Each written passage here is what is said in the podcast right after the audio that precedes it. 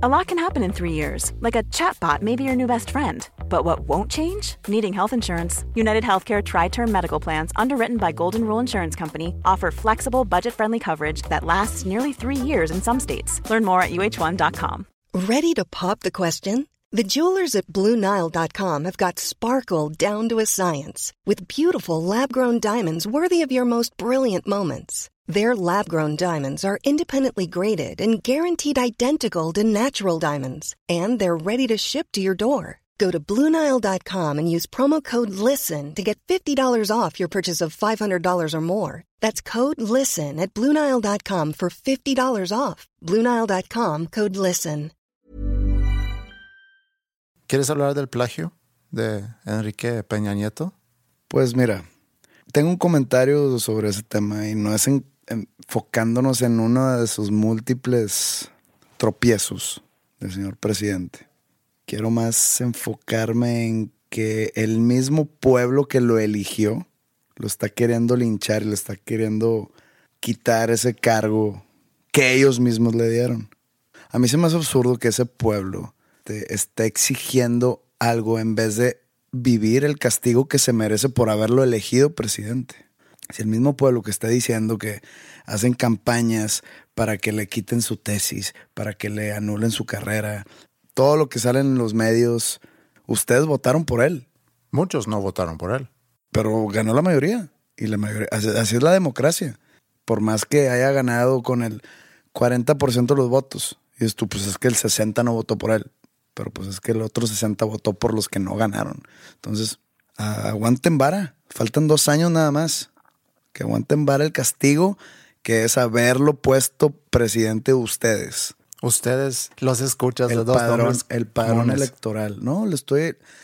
Yo estoy usando este micrófono para dirigirme A quien quiera a escuchar. quien quiera escuchar. Sí. Y sé que la gran mayoría que escucha este podcast es de México, entonces, por si en algún momento, en 10 años o en 20, cuando todavía es- esté la gente escuchando podcast y esté este podcast de arriba en, en las plataformas y escuchen este capítulo para que sepan. O sea, ustedes se quejaron por cuatro años, van cuatro años, pero ustedes lo pusieron ahí. Entonces, la broma recae en ustedes, entonces aguanten vara. A mí lo que me da de alguna forma tristeza es que cualquier cosa que pase termina en chistes y memes. Y ya. Y ya.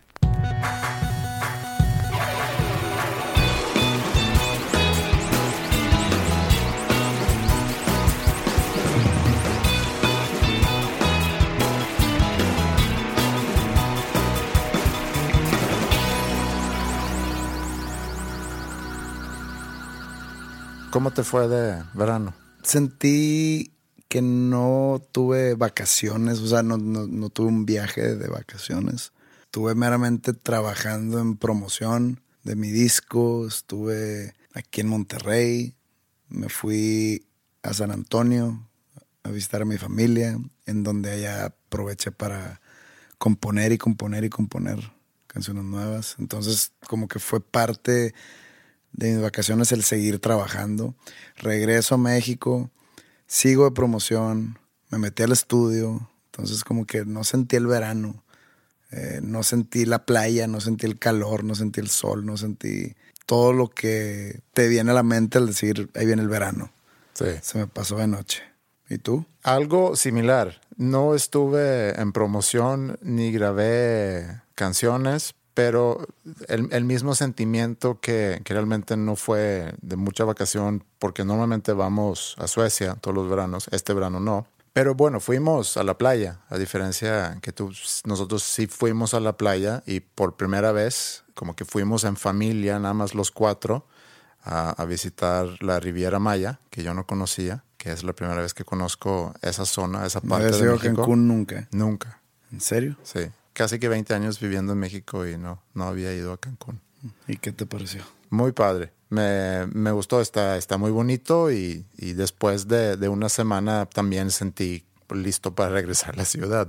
Eh, me gusta el ambiente, pero por un tiempo así limitado. Yo no soy de esas que va a la playa y dice, híjole, estaría bien padre vivir aquí. Porque llega un momento donde esa arena que te queda pegado por todos lados, el sol que te pica y el mar y, y la humedad como que te cansa. Entonces, pero está muy padre por una semana. Y me llevé unas cuantas reflexiones de, esa, de ese viaje que quisiera compartirte. A ver. Como que va relacionado con esa vacación familiar que también siento ha sido portretada tam- en, en muchas películas también, de la familia que va de vacaciones y la dinámica familiar, eh, las expectativas de los niños, eh, la expectativa en general de la pareja. Y... Pero antes de, quisiera platicarte un poco del ambiente que, que había ahí en el hotel.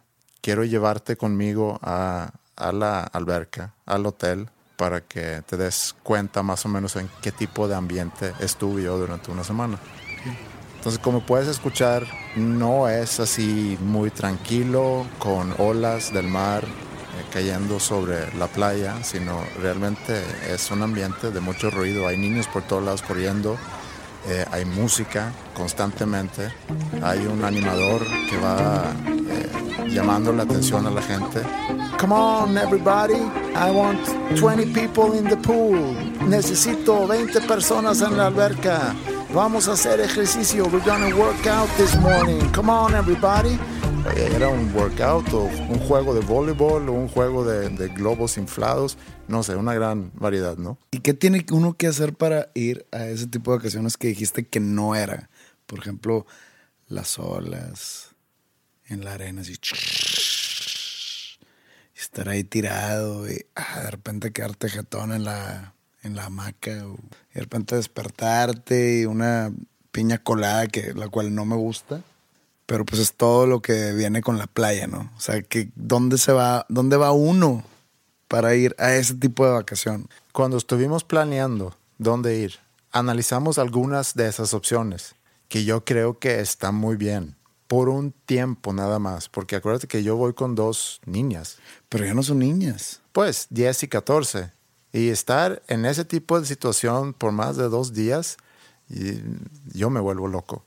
Yo siempre le he sacado la vuelta a esa vacación en familia porque necesitas contentar a, muchos gustos diferentes. Necesitas encontrar actividades donde todos podemos estar haciendo lo mismo y donde todos pueden sacar un provecho de esas actividades. Entonces, irte a un lugar como quizá Tulum, donde tengo entendido que no hay tantas cosas que hacer. Imagínate estar ac- acostado en la playa todo un día con, con dos niñas de esa edad. El segundo, el tercer día, pues ya se están volviendo locas. Yo me estoy volviendo loco. Necesitas señal de internet para tu aparatito. Eso. A ver, ¿en dónde iba? En el Come on Everybody. Come on, everybody. We need 20 people in the pool. Necesito 20 personas. Porque- repetía todo en, en inglés y en español, ¿no? Ahí al, al lado del hotel había como un mercado y vas cruzando ahí y es un constante for you, for you, for you, for your little princess, for you. Want to buy something, my friend? For you. Todo el tiempo. Pero de las cosas que, que reflexioné estando ahí en, el- en las vacaciones es, habla un poco sobre la ilusión de la familia cuando va de vacaciones y cómo todo está preparado para recibir esa ilusión. Por ejemplo, el mesero que te atiende en la alberca.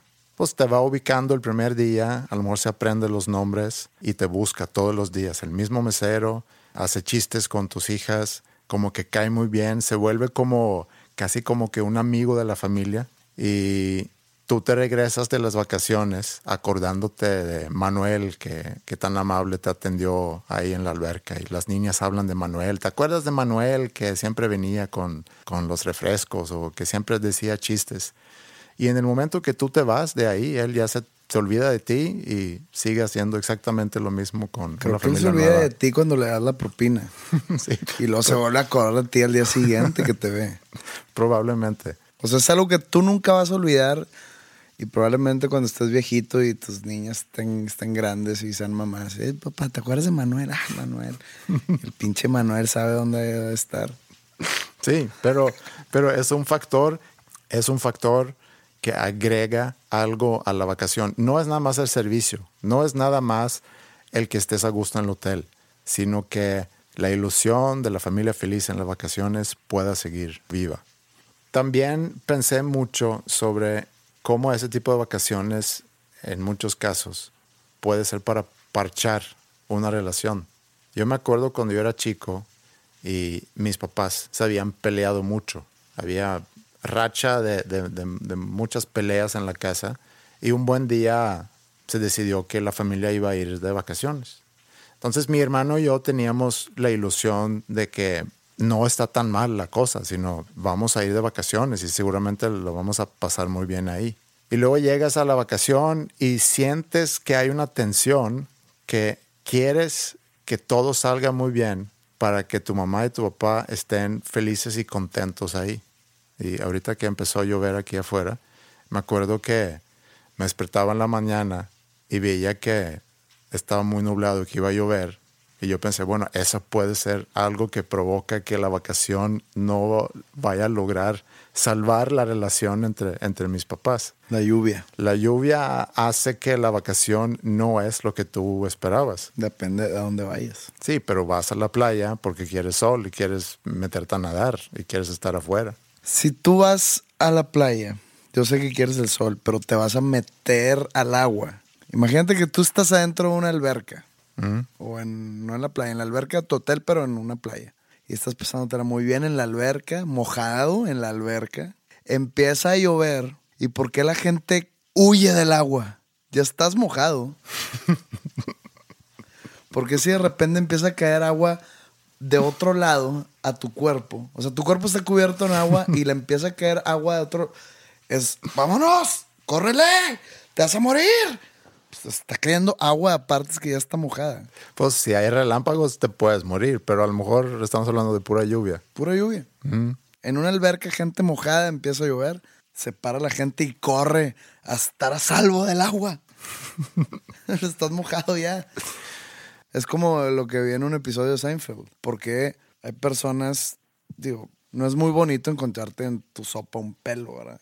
Pero hay personas de que, qué asco, y hacen pedo y medio porque tienen un pelo en la sopa. Pero y luego le dan besos en la cabeza a sus hijos o a su esposo o a su esposa. Es diferente. Es que sí es diferente, pero no. Porque no sabes de dónde viene ese pelo, pero es un pelo. Y probablemente en el día hayas besado cuatro cabezas con pelo diferente. Así, así de tantas cabezas besas tú en un día, cuatro diferentes. No, me estoy poniendo en tu lugar. Ah, Tú te despiertas, tu esposa, tus dos hijos, son tres. Y luego el gato, cuatro. Pues no sé qué relación lleves con tus gatos. pero este, pero es igual. O sea, la gente en la alberca que empieza a llover y corre a- por su salvación, por su vida. Pero no estás en la alberca todo el día. Y también estando en la playa, pues no está padre estar en la playa Y que llueva, eso sí. y que llueva. No, pero es que no es que esté padre, es el acto de correr por tu vida. Sí. Al contrario, yo me acuerdo de niño, íbamos precisamente a nadar mucho cuando, cuando llovía, porque, bueno, yo crecí en Suecia, el agua en el mar no siempre era de una temperatura tan agradable como aquí. Y cuando llueve, sientes el agua mucho más caliente de lo que realmente es, la relación de, de temperatura-aire más la lluvia. Y, y es muy rico meterte a nadar cuando, cuando está lloviendo. También chécate esto, ¿por qué la gente corre cuando está lloviendo? Según yo, tú al correr cubres todavía más agua que te puede caer. Porque si está lloviendo poco, pues tú vas caminando y vas agarrando pues tres gotitas. y- pero si corres, agarras muchas gotas. Es como cuando está lloviendo leve, pero tú vas en el carro rápido y sientes que va lloviendo bien fuerte porque le estás pegando con toda la velocidad. Pero luego frenas y "Eh, no está lloviendo tan duro. Hay un episodio de Mythbusters, se llama el programa, ¿no? Donde hacen ese experimento de ver qué tanta diferencia es si correr corres o... si caminas. ¿Y qué ganó? No hay tanta diferencia o inclusive te mojas más eh, Sí, corriendo. corres. Lo que te estaba contando es sobre la- las expectativas familiares y la ilusión y el que vas a un viaje para parchar. Y yo me acuerdo que yo me la pasé a final de cuentas muy bien en esa vacación de niño porque mis papás habían estado descontentos en su relación antes de la vacación, pues nos la pasamos muy bien. Entonces fue un plus para mí. Entonces pensé, a lo mejor debería haber peleado más con Ingrid antes de ir a esa vacación para que mis hijas vieran entonces en la playa una reconciliación entre, entre su mamá y su papá. Para que nunca olviden ese viaje. Para que nunca olviden ese viaje. Ese fue el viaje que se contentaron mis papás. Puede haber sido una actuación entre tú y Ingrid. Sí, lo pensé estando ahí, pero al final de cuentas no, no había pasado así y, ya. Un día, estando ahí en, en ese hotel, eh, fuimos al spa, Ingrid y yo. Nos habían regalado un masaje doble, se llamaba, un masaje en pareja. Y el masaje en pareja consiste en que entras en un cuarto y te atienden dos personas y estás en, como que en dos camas. Yo creo que nunca he recibido un buen masaje. Un buen masaje es muy rico. No me acuerdo de este masaje como algo espectacular. Siempre que me preguntan, ¿duro o tranquilo? Y pues no sé si duro me va a lastimar. Entonces digo, no, normal. Entonces me lo hacen así bien. Eh, y como que me da pena decirle, oye, dale duro. pues deberías de ir y pedir duro. Entonces, a mí me gusta ya con más, más duro. Ingrid es muy sensible, no aguanta mucho. Entonces yo me acuesto, me relajo, a un metro de distancia está acostada Ingrid. Y lo único que escucho en, cuando yo trato de, relajarme y disfrutar mi masaje es ay, ay, ay. Así, de Ingrid, quejándose. Y ya, ya vas a terminar. Y ya. Bueno, salimos del masaje y fuimos caminando de regreso. Y para llegar a nuestra parte del hotel tienes que cruzar un puente que va al lado de la playa. Y ya se estaba metiendo el sol. Estaban preparando festivos ahí porque de hecho era 4 de julio eh, y iban a tener un festejo ahí para celebrar el Día de la Independencia de Estados Unidos. De hecho, 4 de julio era la fecha que teníamos para el hijo o hija que íbamos a tener este año que pues, se perdió en, diciembre, lamentablemente.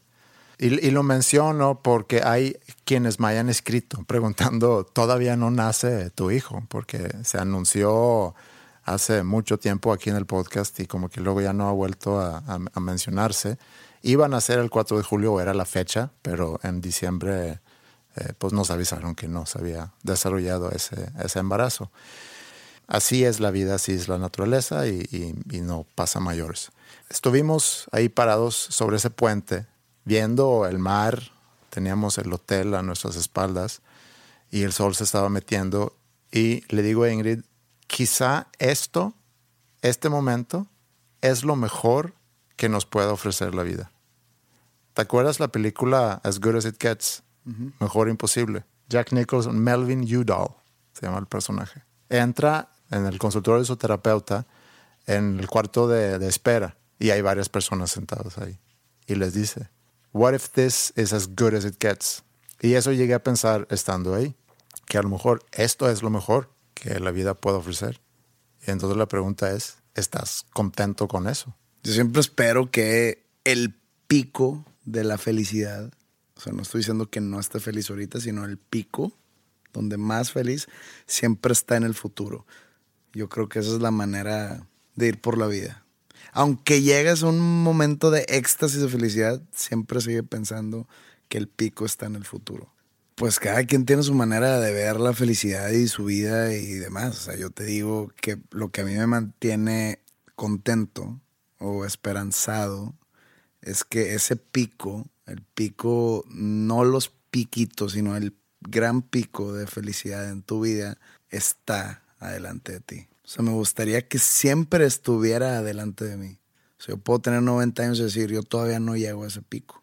No porque he llevado una vida infeliz, sino porque eso me da esperanza a seguir siendo feliz, a seguir siendo, ver la vida de manera positiva.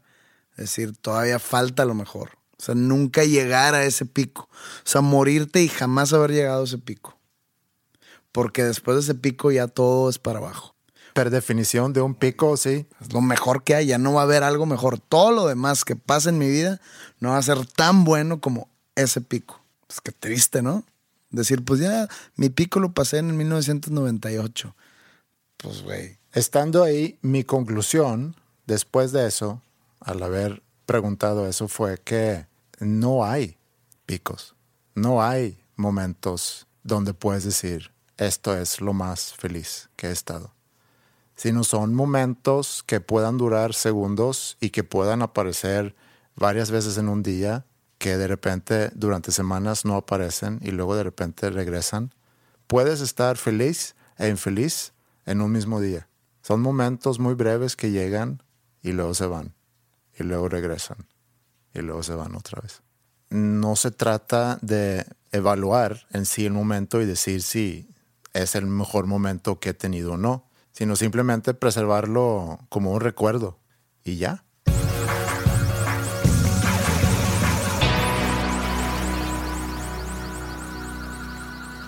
Hablando del verano, hubo muchos eventos deportivos. Sí. Vimos la Copa América Centenario. Vimos la Eurocopa en Francia. Vimos las Olimpiadas en Río de Janeiro. Yo la verdad no vi tanto, o sea, vi un, poco de, la Copa América, vi algo obviamente del, Euro, vi, vi, a Suecia jugar y, y, vi unos cuantos otros partidos. De las Olimpiadas no he visto o no vi nada. Yo fíjate que la Copa América y la Euro sí vi todo, casi todo. Fue un poco frustrante lo de la Copa América porque normalmente yo no apoyo a la selección mexicana. No comulgo con la federación de la manera de manejar el equipo representativo nacional. No me gusta las convocatorias, o le hablan a jugadores por el simple hecho de estar en la nómina de un equipo europeo, mientras que ni a la banca salen. Eh, no me gusta algunos jugadores que se sienten divas y, por ejemplo, los hermanos Dos Santos que ya no lo están hablando a la selección. Eso a mí se me hace algo bueno porque pues tienen una actitud muy nefasta, digamos. O sea, no, no, no los conozco personalmente. Tengo amigos que sí son amigos de ellos. Mm. Se me son unas personas muy inmaduras para estar en una selección. O sea, súmale el Piojo Herrera, que era el, el director técnico, entonces era algo nefasto. Jamás he sido desde chico, nunca he sido seguidor de la selección nacional de México. Llega este nuevo entrenador, una nueva filosofía, un nuevo sistema de juego, un nuevo tipo de convocatoria, ya sin darle mucho juego a las marcas, a los patrocinadores, más ver por el fútbol, por lo futbolístico, no por lo comercial. Entonces digo, ah, muy bien, me está gustando. Viene Copa América, pues vamos a apoyar. Entonces, pues ahí me ves viendo los juegos, ¿no? Y sí, festejando goles, y algo que nunca, jamás había hecho yo. Pero luego viene el 7-0. Entonces digo, a ver. Después de una racha realmente impresionante, ¿no? Llevaba. no sé cuántos juegos sin perder. Sí. Pero pues el 7-0, ya nadie se acuerda de esa racha. No. El 7-0. Y aparte, tú jugando de local, entre comillas, porque fue en Estados Unidos. Mm. Me acuerdo que yo estaba en una boda en, en, Playa del Carmen, de hecho, en, cuando estaba pasando ese juego al mismo tiempo. O sea, la boda estaba pasando como que en un salón y en un bar alrededor, era un hotel. Y en, en el bar del hotel, como que ahí nos íbamos varios a ver como. Cada vez que regresaba, iba un gol más. Era algo increíble. dije, oye, cuando decido apoyar a la selección, me atascan un 7-0. Vamos, a lo mejor por lo mismo pues dije, ¿sabes que No vuelvo a meterme en la selección mexicana para nada. Total, 7-0. Luego la Euro. Pues Suecia dio mucha penita también en la Euro. Sí, no fue un gran papel. Metieron un gol, ¿no? Y fue autogol. Sí. nada más. Sí, nada más. Pero bueno. Quedó campeón un equipo, la, neta, que hizo una Eurocopa muy mediocre. Sí. Y luego, la verdad, las Olimpiadas el grueso de las Olimpiadas yo me la pasé en el estudio. Entonces ya, yo nada más me estaba enterando, o cuando iba a comer y estaban las teles, ahí veías más o menos, o vía redes sociales. La primera medalla que gana México, que fue en box, y fue de bronce, resulta, yo no entiendo esto, a ver si tú sabes qué hay detrás que quedó en cuarto lugar. No, no sé qué me, no, sé quién fue quien que lo haya ganado. Se llamaba Misael algo. Eh, fue la primera medalla de México de, estas Olimpiadas que yo pensé que iba a ser la única. Pero resulta que fue cuarto lugar. Entonces digo, ¿por qué era una medalla en cuarto lugar? Porque pierde la semifinal y ya, tienes bronce. Oye, espérate, si pierdes la semifinal, y estás buscando una medalla de tercer lugar. Y no hubo pelea de tercer lugar. Hubo pelea de tercer lugar. Los dos que perdieron las semifinales ganaron medalla de bronce. O sea, no digo que el mexicano quedó en cuarto lugar, pero pues Sí, un empate en tercer lugar. empate en tercer lugar. Yo no entiendo por qué que alguien que sí sepa Sí. nos diga. Traté de investigar y no, no llega a nada. Pero eso fue la primera medalla de México. Y la festejan y se cuelga el director de la comisión de Olimpiadas, no sé qué madres, qué puesto es. Este, de ¿Cómo se llama? CONADE, Alfredo Castillo. Ese güey. Él es, sí, es de, de CONADE, que es O sea, la Comisión Nacional de Cultura Física y Deporte. Este México. chavillo que ganó es de Sinaloa, tengo entendido. El boxeador. El boxeador. Pues muchos son de ahí, ¿no? No sé. Sí. el, o sea, no va por ahí, sino que él para llegar a Brasil tenía que pedir prestado en los camiones dinero. Mm. O sea, no hay apoyo de ese castillo. Pero esto ya lo hemos, ya se tocó mil veces en los medios, entonces no quiero repetirlo, nomás lo estaba mencionando. Sí. Castillo, que por cierto tiene antecedentes interesantes antes de llegar a CONADE. Estuvo. Antecedentes políticos, ¿no? Sí, fue de hecho procurador de justicia en el Estado de México. Él llegó a ese puesto cuando se estaba investigando el caso de la niña Paulette. ¿Te acuerdas de ese caso? Creo que fue en el 2010, 2011, por ahí. Desaparece una niña de cuatro años. Que la escondían abajo de una cama, ¿no? Bueno, El cuerpo. no sé. ahí la encontraron, pero desaparece la niña, la mamá va y, de- y denuncia que su hija está desaparecida, hacen una investigación, hay todo, muchas cosas raras en, en- en este caso, y después de no sé cuántos días, cinco o seis días, encuentran a la niña, hace cuenta que entre la base de la cama y el colchón, como que se había enredado en, en las sábanas y se había auto asfixiado. Y esa fue, según entiendo, la, la causa que le dieron. Y, así cer- cerraron el caso. Así cerró Castillo el caso, porque había otro procurador, se me hace, y luego entró él y... ¿Por qué le hacen dando el puesto de la CONADE a un ex procurador de justicia? Porque es un, a final de cuentas, es un puesto político. Sí, sí, pero Sí. no deberían de poner a una persona que esté familiarizada con el deporte, con los jóvenes. Eh, uno pudiera pensar que sí, pero Es como si ahorita a Rodrigo Medina le dan la presencia de la Federación Mexicana de Fútbol. o sea, es lo mismo. mm, pues eh, son puestos políticos. Pero sí, hubo mucho escándalo alrededor de, de él, alrededor de, de también el Comité Olímpico, según entiendo, eh, y sobre todo eso de los recursos que se destinaban a los atletas. Cabrón. Ándale. Dale, güey. ¿Qué pedo con eso? bueno, ok. Se acaba de mover algo. Estuvo bueno eso. No lo voy a quitar en la edición. Pinche madre. Fue aquí al lado de mí, por eso me, me exalté. Eh, fue Castillo. Fue, fue uno de los fantasmas aquí de la casa. Fue, fue Juan Gabriel. Fue Juan Gabriel. Sí, al rato comentamos acerca de Juan Gabriel, pero, pero regresando a las Olimpiadas y Castillo, sí, mu- mucho escándalo aquí en México eh, alrededor de, de falta de apoyo a los atletas que, que llegan y que tienen que estar sin su equipo, eh, el golfista que no le llegaron sus bastones, a, los no sé qué que no les llegaron sus playeras o que tenían que poner su nombre con cinta y no sé, mucho ruido alrededor de, de eso aquí en, en México. Pero como decíamos hace rato, con, como el mismo caso con, con lo de la tesis de Peña Nieto, todo al final del día termina en chistes y memes. Castillo sigue siendo el encargado de CONADE. Peña Nieto sigue siendo el presidente de- del país y, y nosotros seguimos platicando de eso y, y no pasa absolutamente nada. Me di mucha cuenta, digo, México ganó cinco medallas, ¿no? Suecia ganó 11. Bueno, no, la verdad no pienso competirle a nadie en ningún país con cinco medallas. Entonces yo creo que hasta Cuba ganó más que México. Michael Phelps ganó más que México y Suecia juntos. No.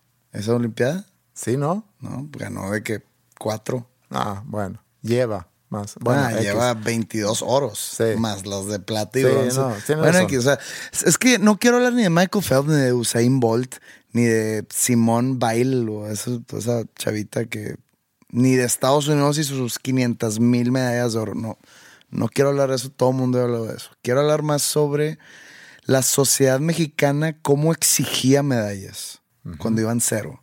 O sea, no sé cuánto duró la, la Olimpiada. ¿Tres semanas? Un mes, ¿no? No. ¿No? Duró como tres semanas. Y la primera medalla llegó al final de la segunda semana. Y el último día se ganaron tres medallas. O sea, hubo un gran rato que México tenía cero medallas. Pero yo veía en, en redes sociales la indignación del pueblo mexicano. O sea, en verdad era como una falta de respeto que ellos sentían personalmente que México no tuviera medallas. Entonces yo me quedo pensando, mira, para empezar, a ti, persona, ningún atleta te debe nada. No están representando al país en sí, se están representando ellos mismos. Leí también por ahí que decía, las medallas no ganadas no son nuestras. Así como los Óscares ganados tampoco son nuestros como país. Dicen, dejen de tirarle tanta mierda al país. Cada quien es su propio México. Y es verdad. Hasta la Paula Espinosa, la clavadista que quedó en cuarto lugar, lo dijo. Cuando perdió su medalla, que es una eh, clavadista que normalmente gana medallas en las Olimpiadas. Esta, esta vez le tocó no ganar, o le tocó perder de alguna manera. Y dijo, no estoy triste por ustedes, estoy triste por mi sueño. Claro. Y es verdad. Todas esas medallas no ganadas no las perdió el país o no las dejó de ganar el país. Ni los Oscars de Iñárritu y de el Chivo Lubeski o de ni el Oscar Alfonso Cuarón tampoco son nuestros. Son personales de ellos. Ellos no lo están compartiendo con el país. Ellos no viven en el país. La gente eh, festeja y México ganó un, un Oscar. No lo ganó México. Y ya habíamos tenido esta plática. Sí. Lo ganó González Iñárritu. Sí, pero, pero hablando de las Olimpiadas. Pues es, que, es que todo nace de las medallas no ganadas. Sí, pero ¿no sientes tú que también fue una mezcla de, ¿cómo se dice? Indignación. Que cuando te fuiste enterando sobre falta de apoyo o, salían muchas cosas sobre las atletas o sobre los atletas mexicanos que iban a, Río y, los entrevistaban y te podías dar cuenta mucha explicencia mucha que con el simple hecho de estar ahí es un triunfo. O es que es mentalidad mexicana. Estoy de acuerdo contigo. Ellos van y representan a ellos mismos. Apoyados por una federación o, con lana de, de gobierno se supone para que puedan ir en representación del país, porque al final de cuentas vas a la Olimpiada. Porque así, así está manejado. Sí, sí, sí. Pero no, no están representando el país. Bueno, sí, no. Sí te entiendo, pero sí. O sea, entran al estadio marchando con la bandera de México. Porque así está hecha la logística de la Olimpiada. Sí, pero es, y en las listas donde ponen, Estados Unidos lleva tanta medalla, eh, no sé, Jamaica tanto, México ninguno, es Como, ahí te va. Es como cuando los goleadores en fútbol mm. los entrevistan, quien sea, de cualquier equipo, mm. y clavó tres goles, mm. pero perdió el equipo 4-3. Lo, entrevistan al que metió los tres goles y dice, pues yo cambiaría mis tres goles por, haber ganado el juego. Claro. Y eso yo lo creo. Sí.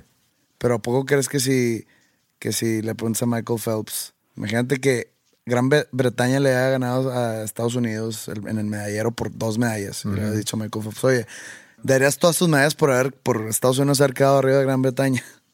Te va a decir que sí, pero obviamente no, porque las medallas son personales. Él las ganó solo. Sí, sí, sí. Sí te, sí te entiendo. A eso voy, que el pueblo mexicano se sentía inconforme, indignado con, con la nula actuación mexicana, pero también es la actitud. Es, o sea, toda la falta de apoyo, todo eso que tú dijiste que no llegaron los palos de golf, que no sé qué otro deporte tenían que ponerse eh, el número con cinta de aislar porque no llegaron los uniformes oficiales y todas esas estupideces que lamentablemente solo le pasan a México.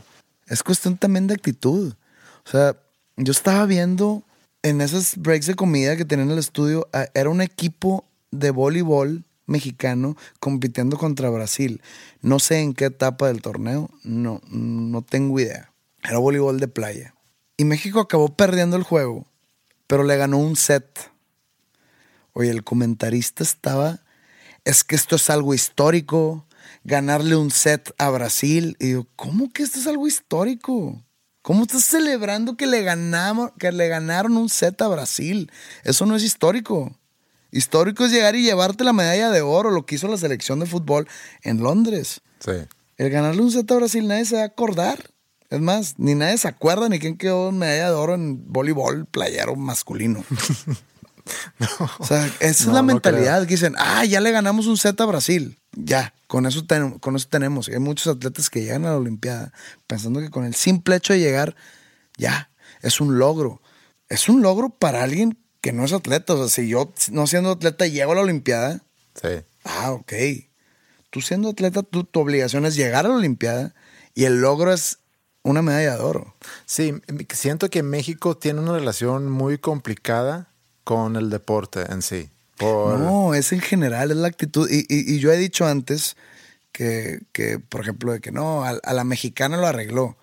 Y pues, probablemente en Afganistán, dice, no, la, arregló, la arregló a la afgana. O en Noruega, a lo noruego. O sea, cada quien piensa que su país es, se maneja de una manera cuando sí se maneja todo el mundo. Pero en cuestión de actitud, no lo veo en otro lado.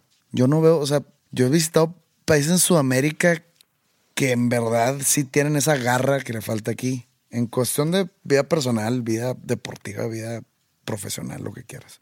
Aquí yo veo que nos conformamos con la mierda, con lo que sea. Y eso se refleja totalmente en la Olimpiada. Ya estoy ahí, ya le hice. Voy a regresar. Pues hoy pues, está muy difícil ganar. Pues es que los chinos son los mejores en los clavados. Y pues estaba también un güey de Irlanda que ¿por qué no les puedes ganar? Pero entonces tú también estás inconforme. No estoy inconforme. Yo, o sea, a mí me vale madre. Puedo ver México regresado con cero medallas y a mí, pero no me quita el sueño para nada. Me dolió poquito el 7-0. Que si una tirada de arco quedó fuera en la semifinal, no quiero que se escuche malo de mi parte, pero me puede importar todavía menos. con todo el respeto a esos deportes, son deportes que el público solo sabe. Ah, porque cuando es, cuando está el tiro con arco y todos son expertos.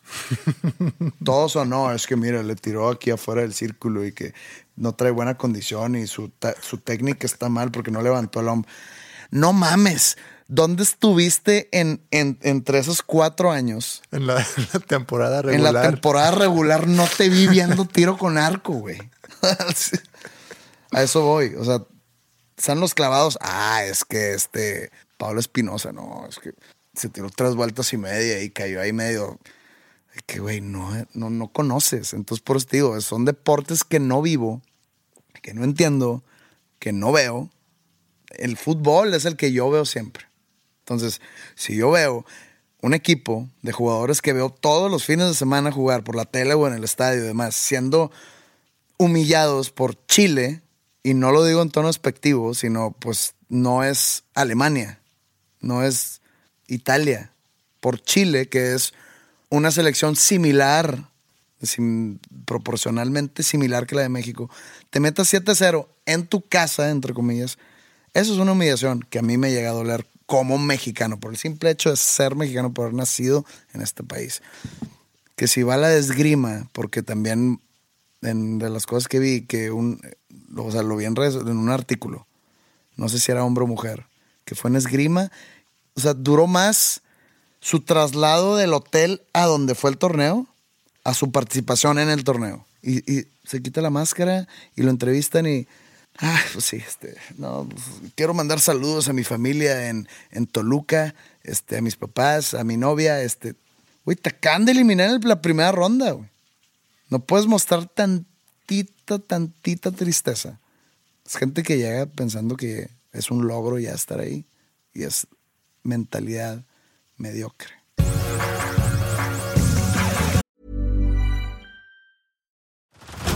Head over to Hulu this March, where our new shows and movies will keep you streaming all month long. Catch the award-winning movie Poor Things, starring Emma Stone, Mark Ruffalo, and Willem Dafoe. Check out the new documentary, Freaknik The Wildest Party Never Told, about the iconic Atlanta Street Party. And don't miss FX's Shogun, a reimagining of the epic tale starring Anna Sawai. So, what are you waiting for? Go stream something new on Hulu. Getting engaged is a moment worth cherishing. A one of a kind ring that you design at Blue Nile can help your love sparkle. Just choose your diamond and setting. When you found the one, you'll get it delivered right to your door. Finding the right engagement ring can be nerve wracking. At Blue Nile, you'll have the expert guidance needed and a diamond guarantee that ensures you're getting the highest quality at the best price. Cherish all of life's moments and save up to 30% at BlueNile.com. That's BlueNile.com.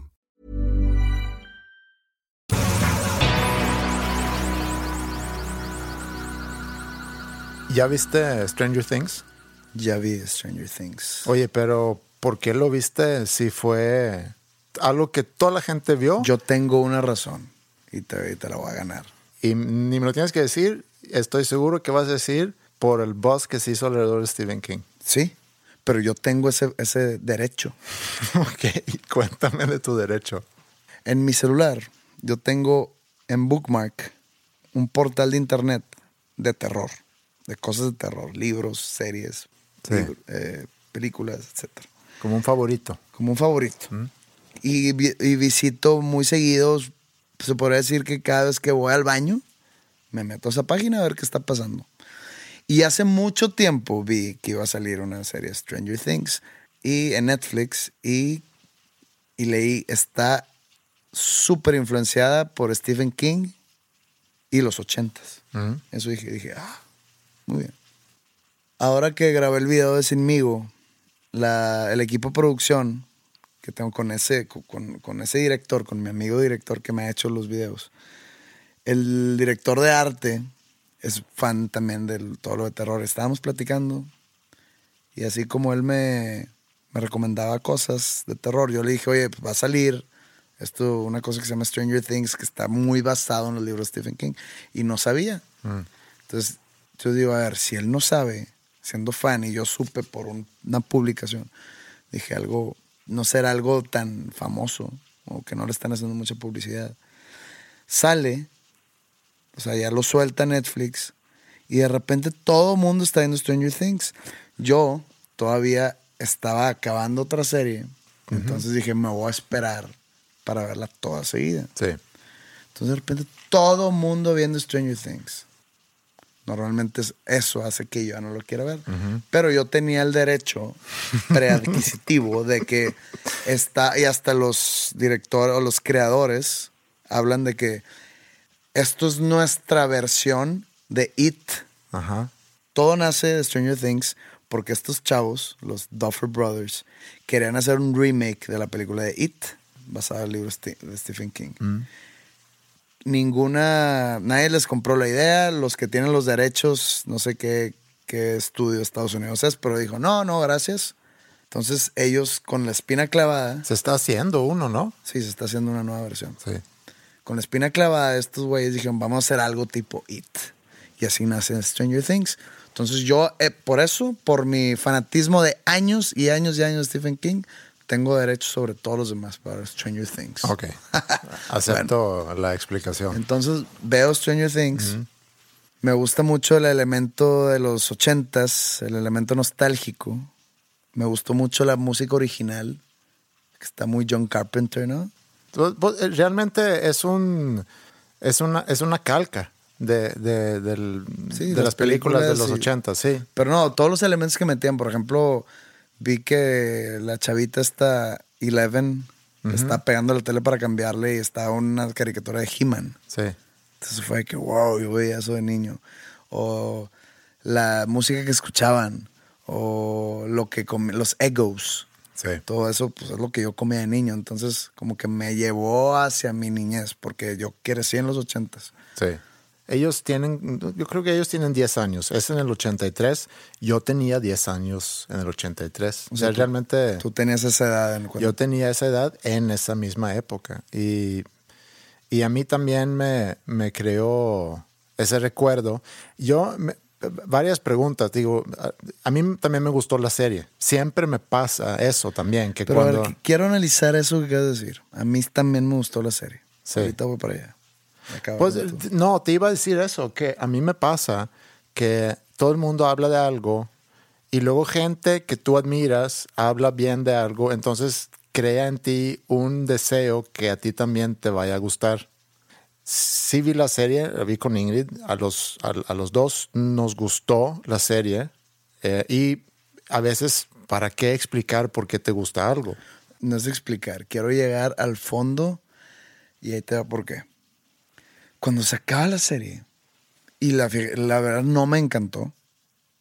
O sea, siento yo que hubo cosas de la historia que dejaron mucho que desear. Me gustaba mucho ver las referencias de Stephen King. O sea, Sí. te las puedo. Los niños tratando de matar al monstruo, It. Los niños tratando de salvar a su amigo o eh, encontrarlo, no, pues Stand By Me. ¿Qué más? El, el- el mundo paralelo exactamente en esa misma posición, pero en otro, The Dark Tower. Este, la niña con poderes psíquicos perseguida por una agencia del gobierno, Firestarter. Y así te puedo seguir más de Stephen King. Entonces, para mí está mucho más pesado al lado de Stephen King que Steven Spielberg. Pero bueno, por ahí no va el problema. El problema es que acá la serie, el monstruo hace cara de no sé qué era, de flor. Era un monstruo salido de Silent Hill. Eso de que el niño, bueno, es que no quiero, no, no quiero entrar en spoilers, No, pero bueno, sí. el- el- elementos de, la, de en sí la serie, que es el terror, el, el otra dimensión, el monstruo ese. ¿Qué más? La niña con poderes psíquicos que levanta trailers con la mente y demás. Yo digo, a ver, y tan- le, le está gustando esto a tanta gente, porque yo me acuerdo que si yo veo, jalo a tres personas a ver una película de este tipo, con los mismos elementos, una película, se acaba y dicen, está ojete. Así junté mis amigos cuando recién salió Donnie Darko. Dije, esta película está chingona, lo siento, está ojete. Y esos mismos ahorita dicen, es que está cabrón Stranger Things. Y yo les dije, ¿se te hace pinche Donnie Darko? Sí, te mamás, está, está horrible. ¿Y te gustó Stranger Things? Ah, esa sí está chida. ¿Por qué te gustó Stranger Things? ¿Por el boss? Porque toda la sociedad o todo tu alrededor te está diciendo tienes que, tienes que ver Stranger Things y te tiene que gustar.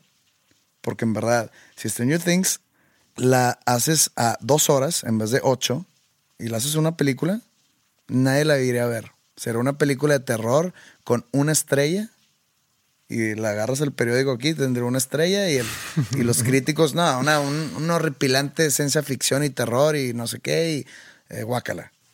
Yo, como no he visto tanto de Stephen King. No, el- no lo Stephen No, King, no. del género del terror, Sí. del horror. Sí. Mi referencia fue más bien por el lado de Stand By Me, eh, E.T., mucho de E.T., Goonies. Me acuerdo de esas películas desde chico, de cuando andar en bici. Me recordaba de mi infancia, cuando yo andaba en bici. Esa libertad que tenía de niño de salir de la casa en la mañana con tu bici y regresar en la noche y nadie sabía dónde andabas ni nada. Las referencias musicales, como dices, no tanto el soundtrack, sino, sino no tanto el score, sino en sí la- las canciones que ponían ahí. Clash y Sí, que son... Joy Division. Exacto. Y yo me acuerdo muy bien cuando iba a casa de, de mi mejor amigo que tenía cuando estaba en, en tercero, cuarto, cuando tenía esa edad. Íbamos a su casa. Él, él vivía con sus dos hermanos mayores, que le llevaban un buen de años.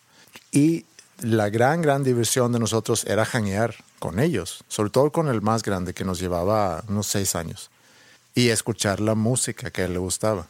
Y él nos preparaba tapes o cassettes, mixtapes, donde grabó eh, The Clash, The eh, Smiths. The Smiths no tanto, pero eh, seguramente había una que otra canción de, de- de Alarm, The Cure, eh, Sex Pistols, era un poco de, de esa onda, de punk. Y yo me acuerdo que ahí descubrí mucha música. Yo me llevaba esos cassettes a la casa y lo puse a mi hermano menor, que yo le llevo dos años, y él se arrancó comprando diferentes discos y así. Entonces me acuerdo mucho de eso y, y- y provoca cierta nostalgia o, o esos recuerdos. Eso fue algo que, que me- que me gustó mucho de la serie. Eh, en sí, la historia, pues yo nunca fui gran fan de, de sci-fi ni de terror. ¿Pero qué sentías cuando, por ejemplo, está en, en la agencia esa de, de los científicos y todo eso? Que había una pared como que, que la pared respiraba y se movía. y ¿Qué, qué, qué sentías tú? Dijiste, ¿qué, qué estoy viendo? Sí. O te, o te estaba gustando. Esas son esas cosas de sci-fi que a mí no, inclusive el, el ¿cómo se llama? El The Upside Down. Había algo en la historia que creo que sí provocaba seguirla viendo. Pues es que es como, yo, yo lo noté mucho como Twin Peaks, con mucho más elemento science fiction. Pues Twin Peaks para mí es una, eh, es una mejor serie. De hecho, esta serie, yo no sé, hay gente que le no, que la mejor serie, ni siquiera está en mi top 10, yo creo que de series que he visto. ¿Twin Peaks? No, no, no. Stranger, Ah, Stranger Things. Things. O sea, para mí Stranger Things fue una victoria para el horror, definitivamente. Pero ya analizando esa victoria, digo, ¿realmente le gustó a esa gente? ¿Realmente le gustó cómo mataran a la gordita? ¿O les gustó el monstruo este que vive en el Upside Down? ¿O que la niña tuviera poderes psíquicos? O, o sea, sí les gusta ese, ese, ese trip. Porque gente que me ha criticado diciendo que tantas estupideces les... Le gustó Stranger Things. Entonces yo llegué y dije, oye, pues todas las estupideces que me tiras a mí que leo, lo viste en una serie y te encantó. Hasta tuiteaste 15 tweets de eso. Sí. ¿Qui- ¿Quién te entiende? O sea, hay una incongruencia. Y eso es. El elemento que crea esa incongruencia es el buzz alrededor de. No sé cómo decir buzz en español. El hype. El hype, otra vez. O sea, lo que todo mundo ha dicho de la serie, que está increíble y que no sé qué.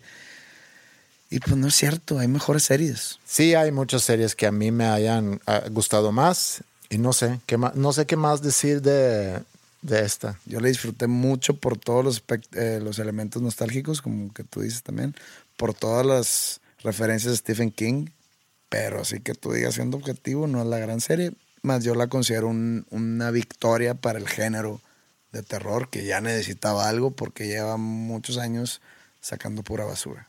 Y por la nostalgia. Mucha de la gente que nos escucha no se va a identificar con el elemento nostalgia porque siento yo que la nostalgia te pega ya en una edad un poco avanzada, en que siempre te recuerda que tus años pasados, o y más los de tu niñez o los de tu adolescencia, son mejores que tus años actuales. Entonces, si mucha de esta gente que nos escucha tiene 24 años, 25 años, todavía no, le, no llegan a la edad donde le pega la nostalgia. A mí ya me está pegando y ya de cuenta ver este tipo de cosas y ver o leer otras cosas o, re- o hablar con, platicar con mi papá de cuando nos íbamos de viaje, me pegan una nostalgia muy fuerte porque pienso que en esos años estaba mejor todo. Sí. Cuando, no- cuando normalmente no es, no es cierto. Lo- la nostalgia realmente es algo malo. Y hay gente que va en busca de esa nostalgia. O sea, por ejemplo, si ahorita digo, es que cuando yo estaba de cierta manera estaba mejor y voy a buscar atraerme ese elemento de esa cierta manera para ponerlo en mi presente, es peligroso. Sí, es, y es lo que está pasando en Europa ahorita, con tantos partidos conservadores que dicen que quieren preservar, por ejemplo, Suecia, como era Suecia antes. Brexit es resultado de una nostalgia de querer regresar a como era antes. Y, lo que a final de cuentas están haciendo es negando la evolución del mundo, tratando de borrar a lo que ha llegado el mundo y cómo, y cómo funciona el mundo ahorita, queriendo regresar a algo que según ellos era mejor antes, que hoy en día pues no funciona. Es, es la misma retórica que usa, si esa es la palabra, que usa Donald Trump, diciendo eh, que vamos a hacer Estados Let's Unidos. it great again. Sí, vamos a ser Estados Unidos bien otra vez o, o excelente otra vez. Y me da risa cuando, no sé en qué programa era, si era de Jimmy Fallon o, o Jimmy Kimmel, que, que salen en las calles preguntando a la gente cuándo era Estados Unidos excelente. Y empiezan a dar cualquier tipo de respuesta y, y sacan los ejemplos de lo malo que pasaba en aquel entonces. Siempre hay el elemento malo y el elemento bueno. Cuando pasan los años, nomás te acuerdas de lo bueno. Por ejemplo, cuando rompes una relación con alguien y empiezas a extrañar a esa persona, Lo extrañas porque nada más te acuerdas de lo bueno. Claro. Pero luego no te dices, a ver, ¿por qué rompí relación con esa persona? Sí. Entonces te vienen todos los recuerdos malos. Pero los recuerdos malos normalmente el el cerebro los desecha. Y entonces entra la nostalgia. Yo te apuesto que en el 2036 la gente va a decir que estábamos mejor ahorita. Y en el 2016 la gente dice que estábamos mejor en 1986 o en 1996. Sí. Y así, nunca vamos a estar bien, nunca le vamos a dar la corona al presente de que todo está bien, porque siempre estuvo, entre comillas, mejor el pasado. Eso es la nostalgia. Esa es la nostalgia. Sí. Y hablando de nostalgia y de alguna forma de música, ya que mencionamos el soundtrack de, de, de Stranger Things, ayer fue domingo y ayer me enteré, no nada más de la muerte de Juan Gabriel, y digo nostalgia porque ayer en la noche y hoy en la mañana que, que veo redes sociales, veo la gente escribiendo sobre sus recuerdos de, de Juan Gabriel, de su música, eh, la nostalgia, etcétera. Digo que por un lado me entero de su muerte y por otro lado me entero de, no de su existencia, porque obviamente que sabía que existía, pero no sabía lo que representaba. Su grandeza, digamos. No conocía su grandeza. Y por curioso me metí a leer un poco ayer en la noche y me doy cuenta que, que, que sí sí puedo entender por qué tanto ruido alrededor de, de su muerte. Primero, es una pena que alguien así de talentoso, tan prolífico, muera. Y joven, porque tenía que 66 años, creo. Sí. Yo la verdad nunca fui a uno de sus conciertos. Eh, la verdad yo conozco muy pocas canciones de él. No por mal mexicano ni por no escuchar música folclórica ni nada de eso, sino simplemente nunca me llamó. Pero sí es una pena, un talento perdido. Y este 2016 ya se ha llevado muchos. Sí.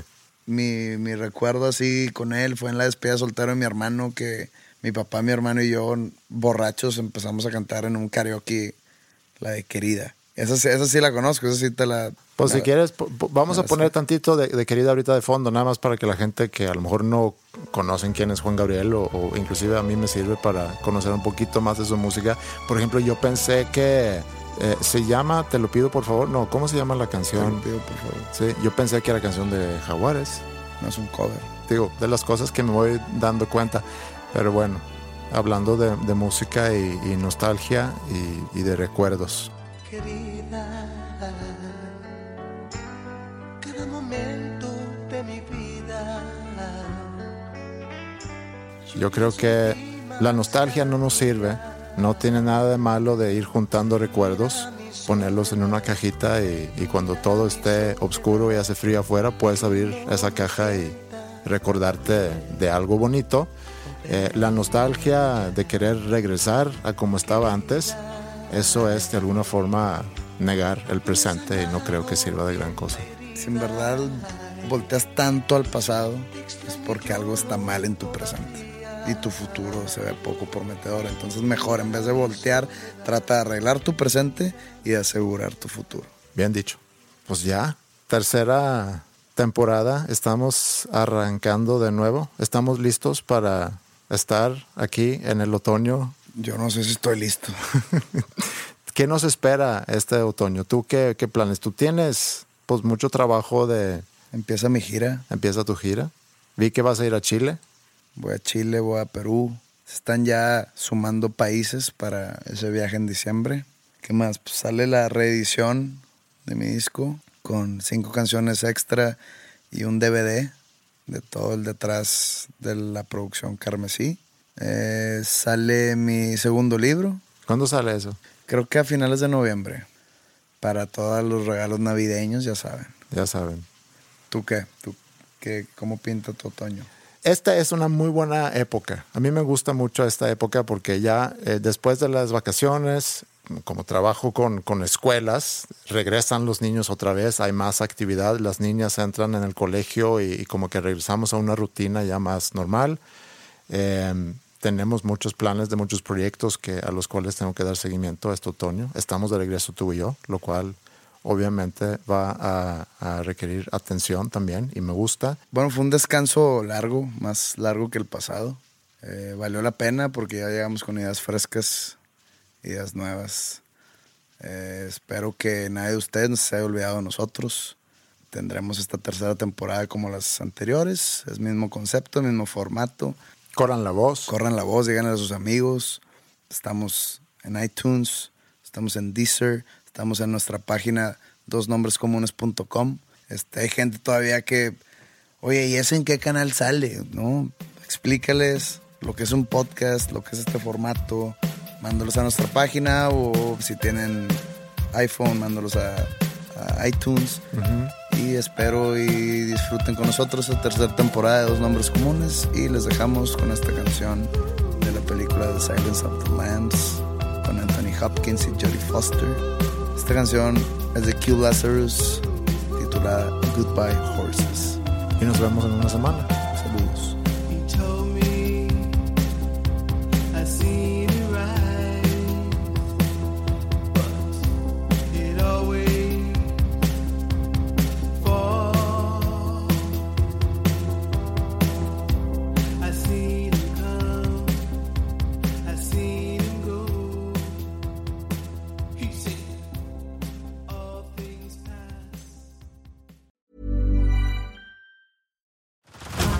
Head over to Hulu this March, where our new shows and movies will keep you streaming all month long. Catch the award winning movie Poor Things, starring Emma Stone, Mark Ruffalo, and Willem Dafoe. Check out the new documentary, Freaknik The Wildest Party Never Told, about the iconic Atlanta Street Party. And don't miss FX's Shogun, a reimagining of the epic tale, starring Anna Sawai. So, what are you waiting for? Go stream something new on Hulu. How would you like to look five years younger? In a clinical study, people that had volume added with Juvederm Voluma XC in the cheeks perceived themselves as looking five years younger at six months after treatment. Look younger, feel like you. Add volume for lift and contour in the cheeks with Juvederm Voluma XC. Reverse signs of aging by adding volume to smooth laugh lines with Juvederm Volure XC. For important safety information and to find a licensed specialist, visit juvederm.com. That's J U V E D E R M.com. Not for people with severe allergic reactions, allergies to lidocaine, or the proteins used in Juvederm. Common side effects include injection site redness, swelling, pain, tenderness, firmness, lumps, bumps, bruising, discoloration, or itching. There's a risk of unintentional injection into a blood vessel, which can cause vision abnormalities, blindness, stroke, temporary scabs, or scarring. Talk to a licensed specialist to find out if it's right for you.